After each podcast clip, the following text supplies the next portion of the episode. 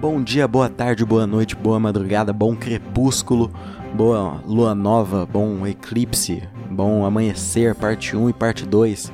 Para você que tá me ouvindo, eu sou o Igor, tá começando o Quase News, quadro novo aqui do podcast do Quase Adulto, quadro que a gente vai discutir algumas das notícias da semana, as mais relevantes e as mais irrelevantes, as notícias que tiver e que forem interessantes para a gente debater aqui.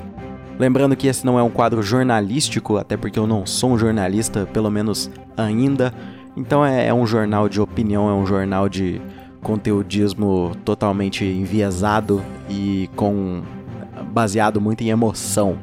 Hoje as notícias que a gente vai trazer para vocês são vacinação, novo ministro da Saúde, MC Gui e Projota no paredão. Vem com a gente.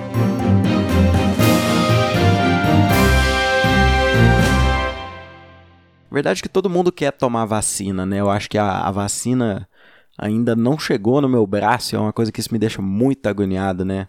Pensar que existe vacina, que tá todo mundo produzindo, tá todo mundo comprando vacina e a gente não tá com isso no braço. Eu acho que é uma coisa assim que me deixa maluco de pensar, porque, cara, se tem, se tá sendo produzida, se os caras estão enviando pro mundo todo, então assim, produção em massa o tempo todo tem dinheiro, tá botando dinheiro ali na um monte de, de empresa fazendo vacina. Tem empresa, empresa, laboratório brasileiro fazendo vacina. Por que, que o negócio não tá no meu braço?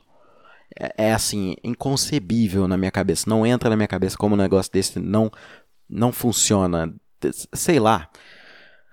Aí, a gente tem que pensar, né? Porque o, o, grande culpado disso tem nome, sobrenome e nome do meio, mas eu prefiro não, não falar do, do cidadão aqui, porque eu não gosto muito entendeu? Acho que, diferentemente da Sara, eu não gosto dele, e aí acho que isso pode afetar um pouco a nossa veracidade das notícias aqui. Lembrando, né, a gente vai trazer muitas notícias aqui, todas são verdadeiras, é, algumas, é, às vezes, tem um pouco de opinião mesmo, né, um pouco de viés, mas isso é totalmente normal, assim como todo jornal aqui, a gente vê isso, você colocar o mesmo jornal na Globo e o mesmo jornal, assim, de horário em questão de de horário, se a gente colocar o mesmo jornal na Globo e o jornal na Record, eles vão estar tá passando a mesma notícia, mas falando de coisas é, de um jeito diferente. Isso é evidente, todo mundo sabe disso. Por mais que agora, assim, morte né, e dados e que o Brasil está colapsando é uma coisa que é, é notícia em todos os jornais, mas a forma como isso é abordado acaba sendo diferente. E aqui não vai ser diferente, que o Quase News, melhor quadro de notícias do Triângulo Mineiro e do Alto Paranaíba. Voltando um pouco ao papo vacina, vamos lembrar que a galera ali do, do, do cidadão, eles estavam sendo contra a vacina em plano 2021. Então, assim, as esperanças do brasileiro são total problemáticas, né? Que a gente está muito maluco de, de ideia, não tem, não tem o que fazer, a gente tem que esperar. E isso é a coisa que a gente menos quer fazer, é esperar, porque a gente já está há um ano em casa. Essa semana completa o ano que o Berlândia fechou, então realmente parece que não dá, não dá mais, né? E aí a gente tem que esperar porque o cidadão lá teve que fazer, tinha que fazer acordos, né? Tinha que ter feito acordos com os laboratórios assim que eles estavam completando as fases ali quando estava terminando os testes, eles já deviam ter feito muitos contatos ali com a galera da Sputnik, galera do, do da Pfizer, da BioNTech, AstraZeneca, Butantan, toda essa galera aí, eles tinham que ter feito contato, mas não fez. Mas, notícias boas. Um novo ministro apareceu aí.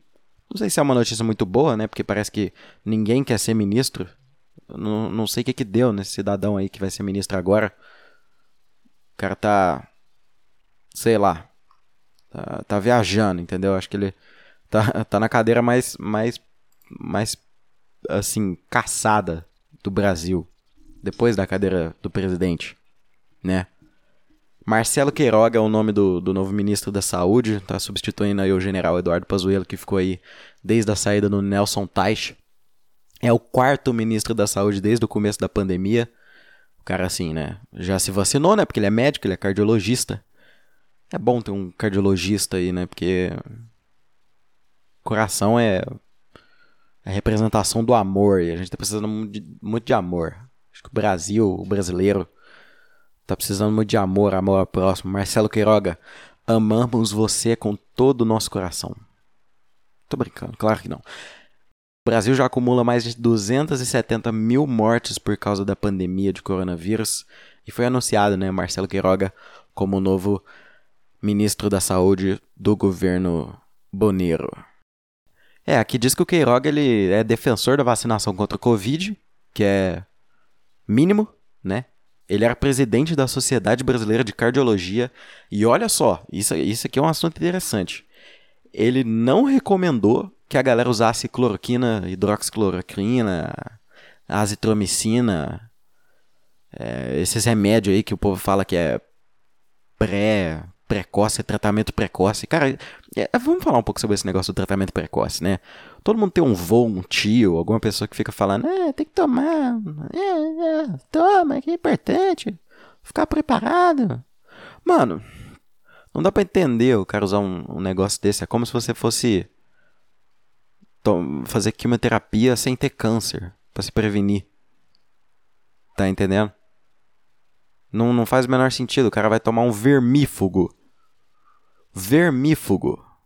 para combater um vírus. É igual a galera no começo da pandemia que, que esgotou os Neutrox, né? Protex da farmácia. Porque elimina 99% das bactérias. Sendo que o coronavírus, como já diz o nome, né? É um vírus. A gente vê que a educação brasileira falhou aí, né? Enfim. Ah, eu aqui eu tive um furo de reportagem, não, não li a matéria antes e já estava falando aqui para vocês, né? Parece que depois, né? Depois, isso foi em maio, que eles não recomendaram que usassem é, tratamento preventivo, essas coisas.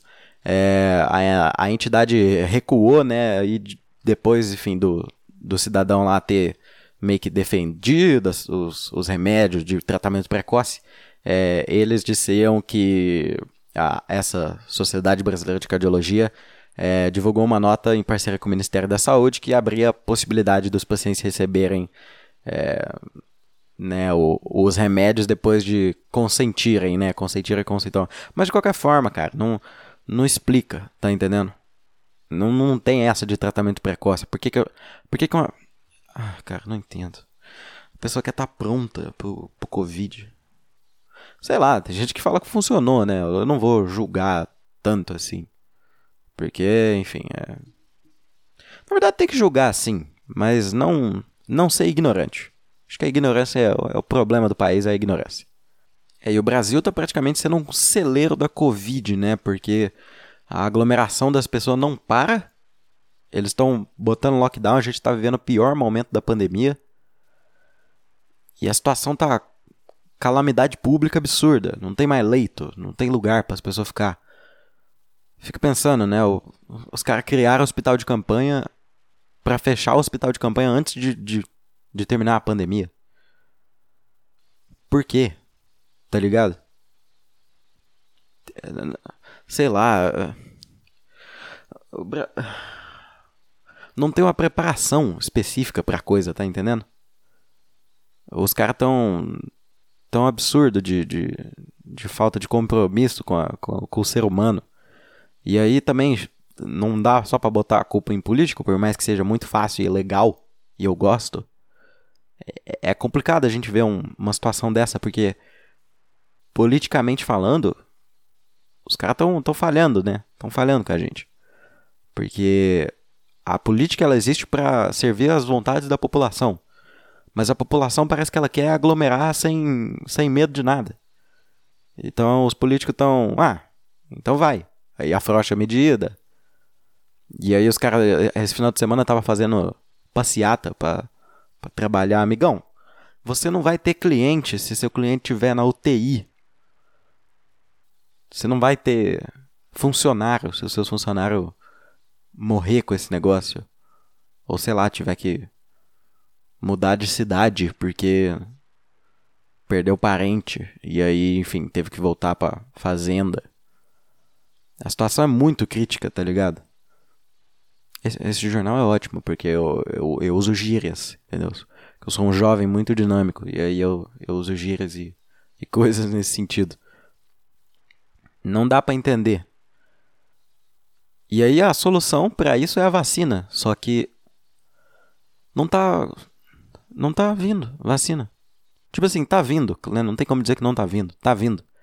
Mas o potencial e o sistema de saúde brasileiro é um sistema de saúde bom comparado ao sistema de saúde particular de outros países.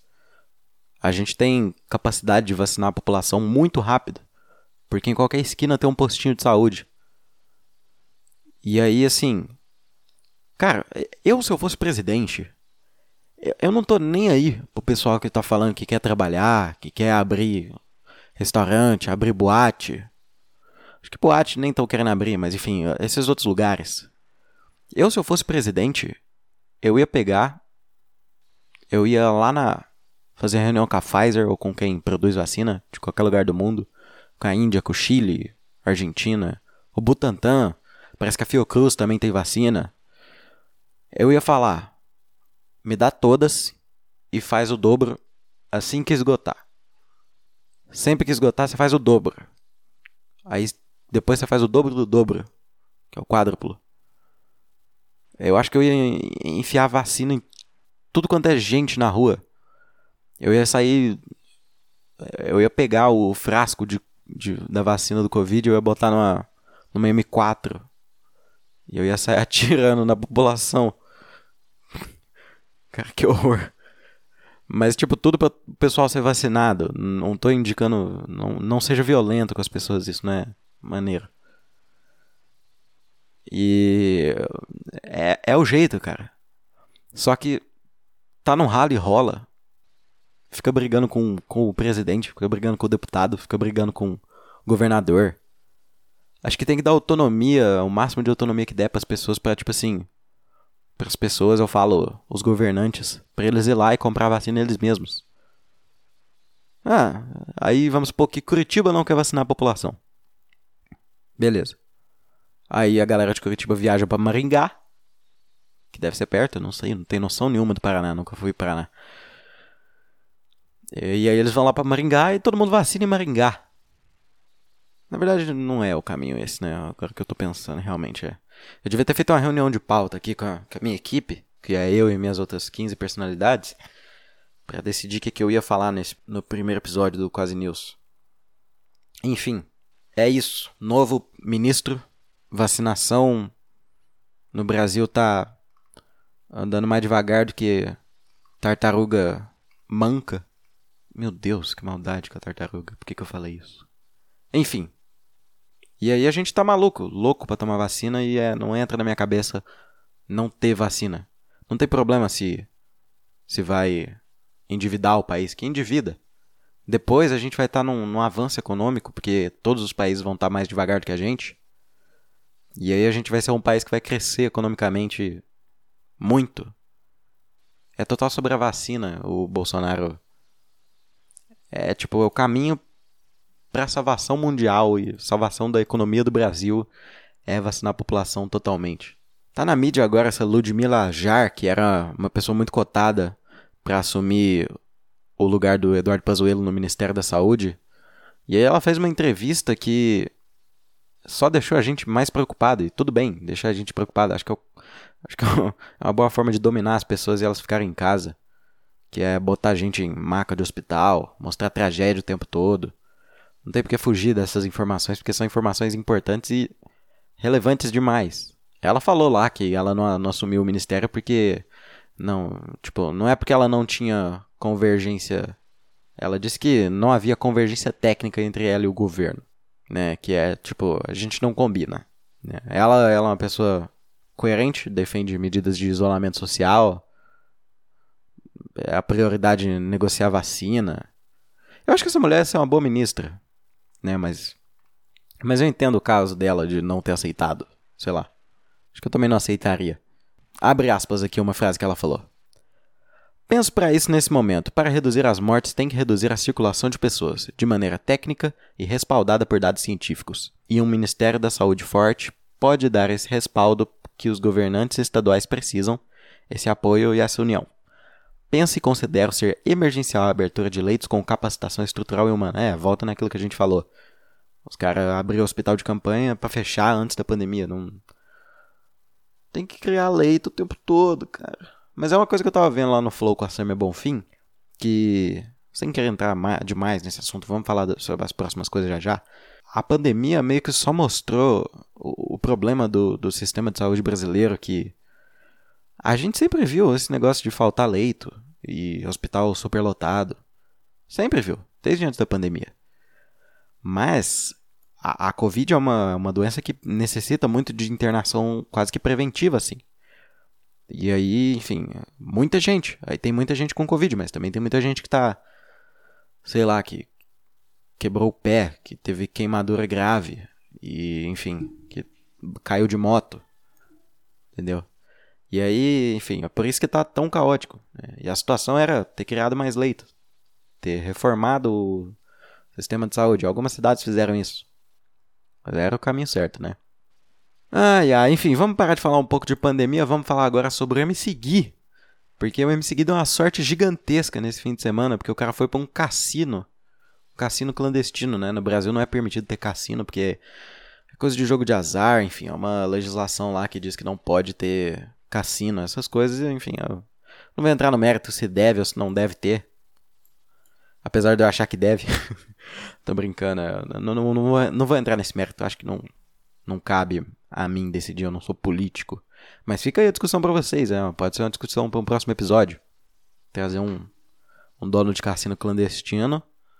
Aí a gente bota um efeito na voz dele e, e vê o que, que ele acha. Pra gente discutir sobre vale a pena ou não.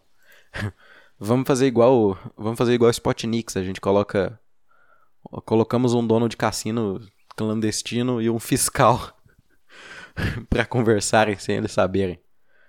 Enfim, o MC Gui deu muita sorte porque o cara foi para um cassino no meio da pandemia, um cassino um lugar que já é clandestino, então tem que ser fechado. Tinha mais de 150 pessoas lá no lugar. E tava cheião. Qual que é a sorte do MC Gui? O Gabigol tava no mesmo lugar. o MC Gui já é um cara, assim, de certa forma, perseguido por causa daquela aquela daquela bosta que ele fez lá, com a, lá na Disney com aquela menina tadinha. Ter zoado a menina. Uma menina que o cara nem. Sei lá. Não tem nada que justifique o que ele fez. Vocês lembram daquele vídeo, né? Que a menina tinha uma peruquinha, sei lá, e o cara ficou. Parece que a menina fazia tratamento de câncer. E aí o, o MC Gui foi, foi muito babaca, né? O cara assim, pode ser, ah, é só um menino. Não, o cara já. Já é mais velho. O MC Gui já tem Acho que 22 anos o MC Gui tem, acabei de ver aqui. E aí o cara. O cara tava lá e o, e o Gabigol também tava, no meio de uma pandemia com mais de 2 mil pessoas morrendo por dia. É um desrespeito absurdo que o cara fez e. A situação seria crítica para ele se o Gabigol não tivesse lá, o cara. O Gabigol, artilheiro, dando assistência pro cara. E aí, e aí a situação parece que ficou tensa, né? Eu vi o Gabigol falando assim: ah, eu falhei com. Falhei com sensibilidade, faltou sensibilidade, mas eu fui jantar com os meus amigos, alguma coisa assim, cara. Ah, que mole, hein, Gabigol? Não, não tem necessidade de passar pano pra uns caras assim, tá ligado?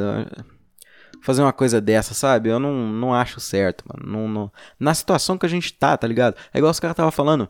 Tipo, ah, atira uma pedra e se você não saiu na pandemia. Cara, é, é diferente.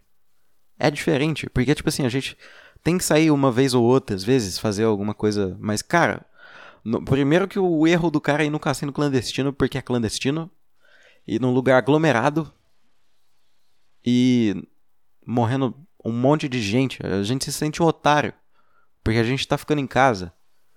E aí, tipo, é por causa desses caras que estão saindo que a gente tá em casa. E aí o governo faz milhões de restrições para os caras ficar. pra gente ficar em casa e. E aí o maluco. Ah, é, é, é difícil. Não dá pra.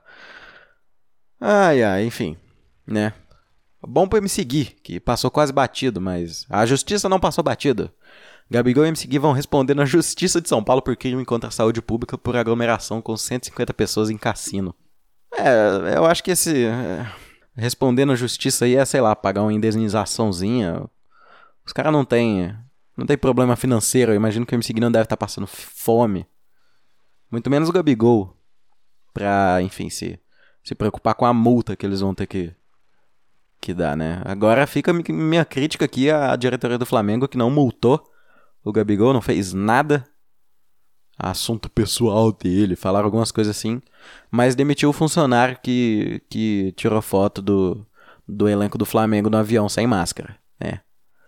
A gente vê realmente que o, o ser humano tem seu preço, né? O ser humano tem seu valor para algumas pessoas, enfim.